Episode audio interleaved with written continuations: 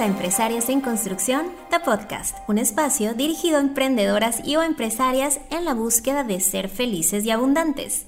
Mi nombre es Cintia Holguín y me dedico a capacitar en diferentes técnicas de la industria de la belleza, así como a dar mentoría integral a dueñas de beauty business para lograr éxito y balance en todos los aspectos de su vida. Este es nuestro capítulo 16, Atención al cliente.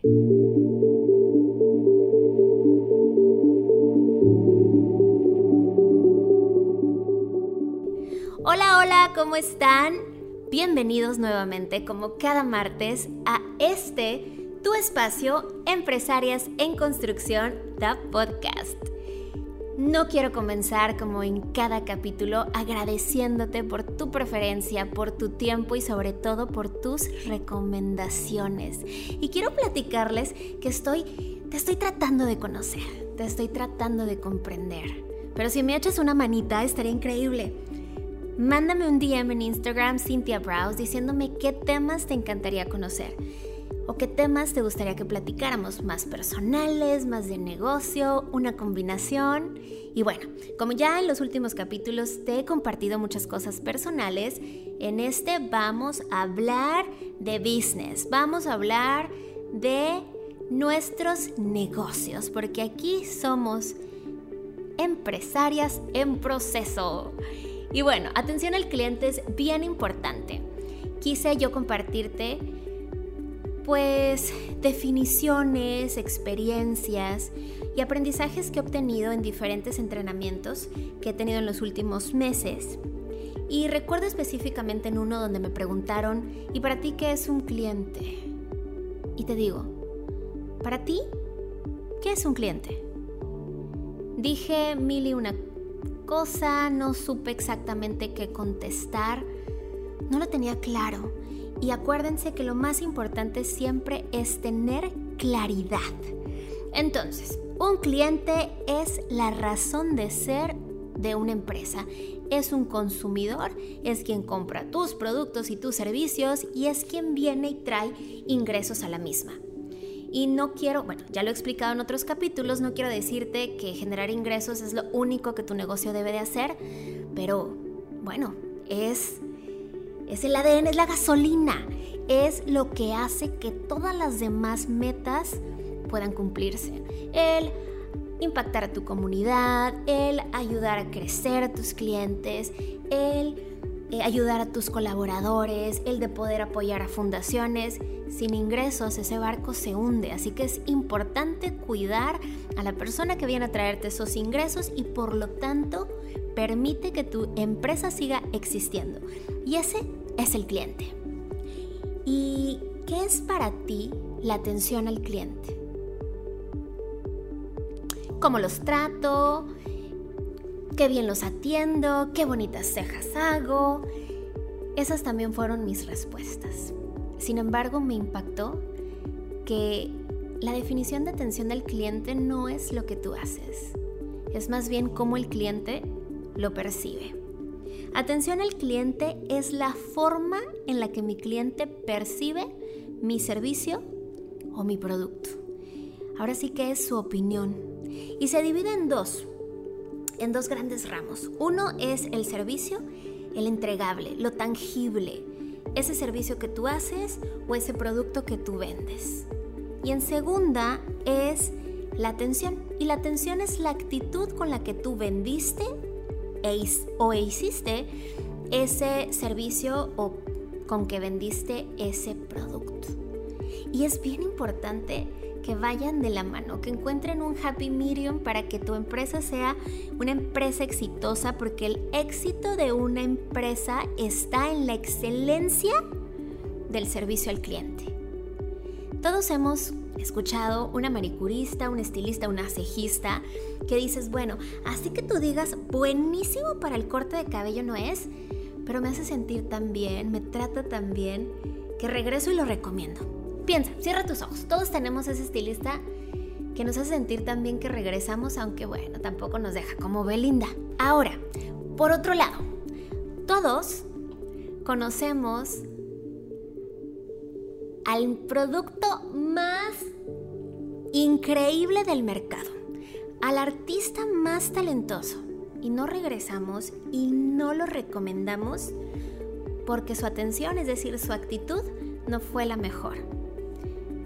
Eso lo hemos escuchado en todas las ramas, en todas las industrias, siempre. Hay personas que tienen tanto talento, pero como no entienden la atención del cliente, fracasan.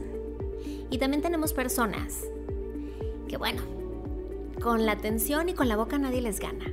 Ahora imagínate que puedas encontrar o puedas ser el mejor o lo mejor en ambas cosas. Qué bonito, ¿verdad? Ahora, hacer cejas bonitas no es suficiente. Hacer cortes de cabello correctos no es suficiente. Hacer hellish duradero no es suficiente, esa es tu obligación. ¿Qué más vas a ofrecer?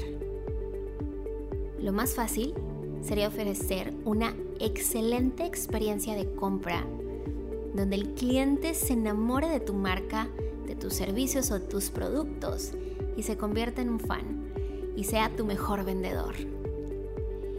Sin embargo, aquí voy a hacer un paréntesis porque, y ojo, yo todos los días trato de mejorar, soy humano, me equivoco, aprendo de mis errores y aún así todos los días me voy a mi cama pensando que lo hice lo mejor que pude. Y he escuchado hasta el cansancio que nos dicen que el cliente siempre tiene la razón. Y me encantaría escuchar tu opinión, sin embargo yo creo que no siempre tiene la razón. No me maten, no me odien. Pero creo que es bien importante que como seres humanos nos establezcamos límites. Límites de dónde para ti termina el ser servicial y comienzas a ser servil. ¿Cuál es la diferencia entre ser servicial y entre el servilismo? Bueno, ser servicial es esa necesidad de satisfacer totalmente la experiencia de quien da un producto o vende un producto y también de quien lo recibe.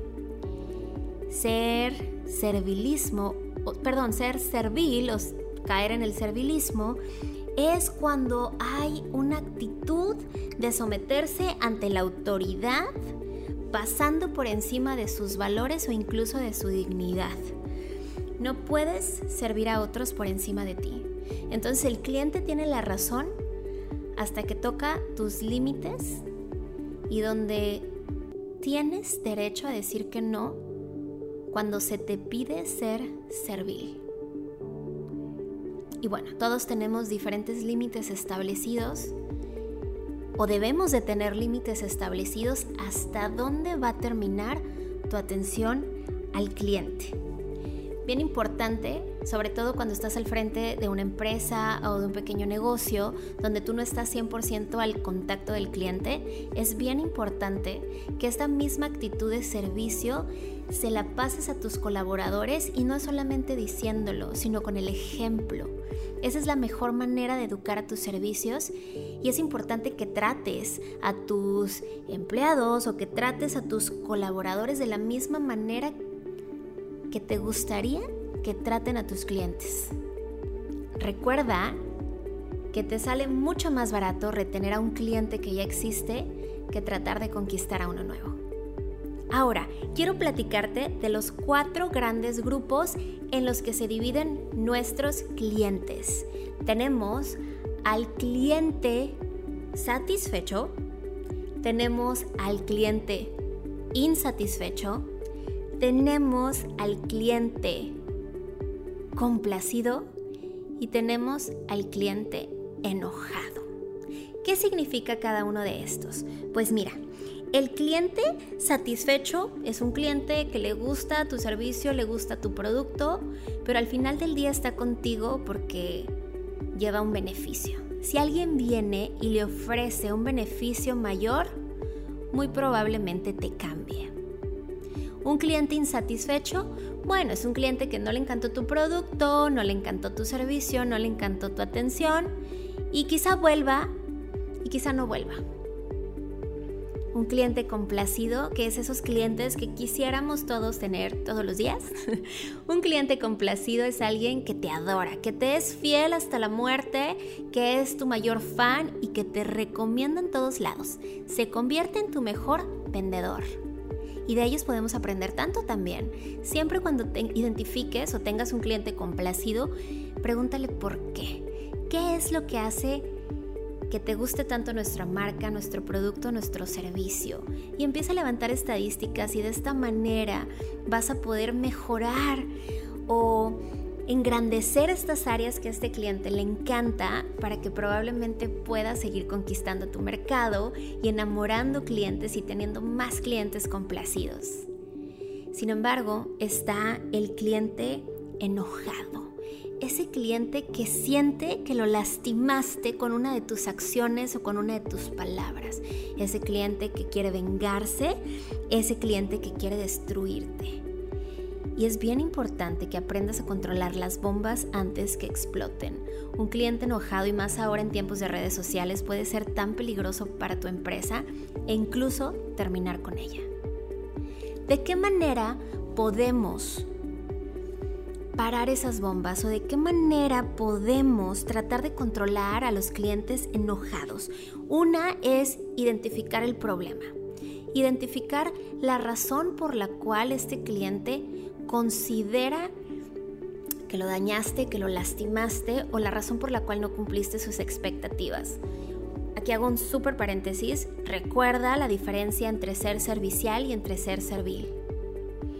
Eh, dos, responde de forma bien educada porque ese cliente lo único que necesita es ser escuchado. Esa persona lo único que quiere es que lo escuches que demuestres empatía, que te pongas en su lugar, que entiendas la razón por la cual él se siente ofendido. Pero para no seguir elevando la frustración, es importante que lo hagas rápido. Yo sé que muchas personas recomiendan que no contestemos cuando estemos enojados, pero no tienes que hacerlo tú. Puede ser alguien de tu equipo que esté capacitado para hacerlo, pero es importante que respondas educadamente, pero de manera rápida para que puedas controlar esa bomba antes de que explote. 3. Hay que ofrecerle una solución.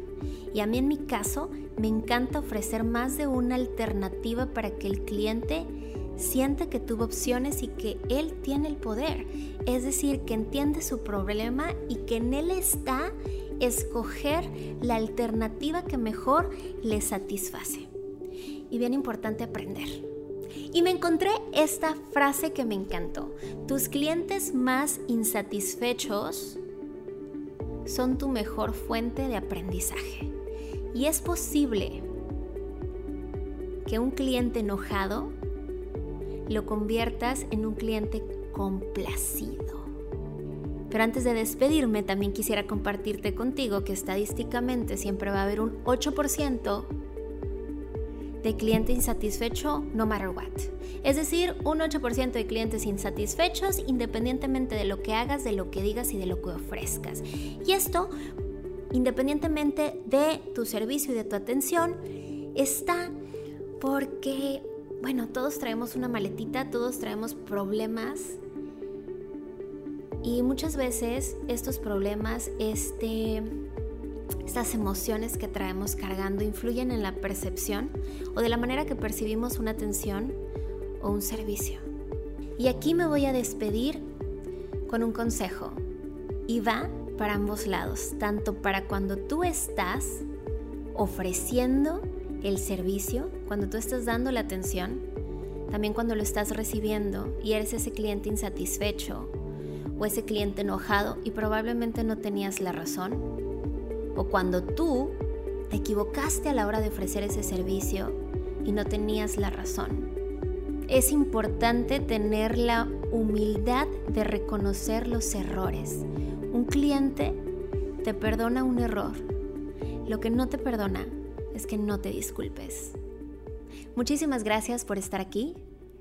Nos vemos el siguiente martes y se despide Cintia Alguín. Gracias.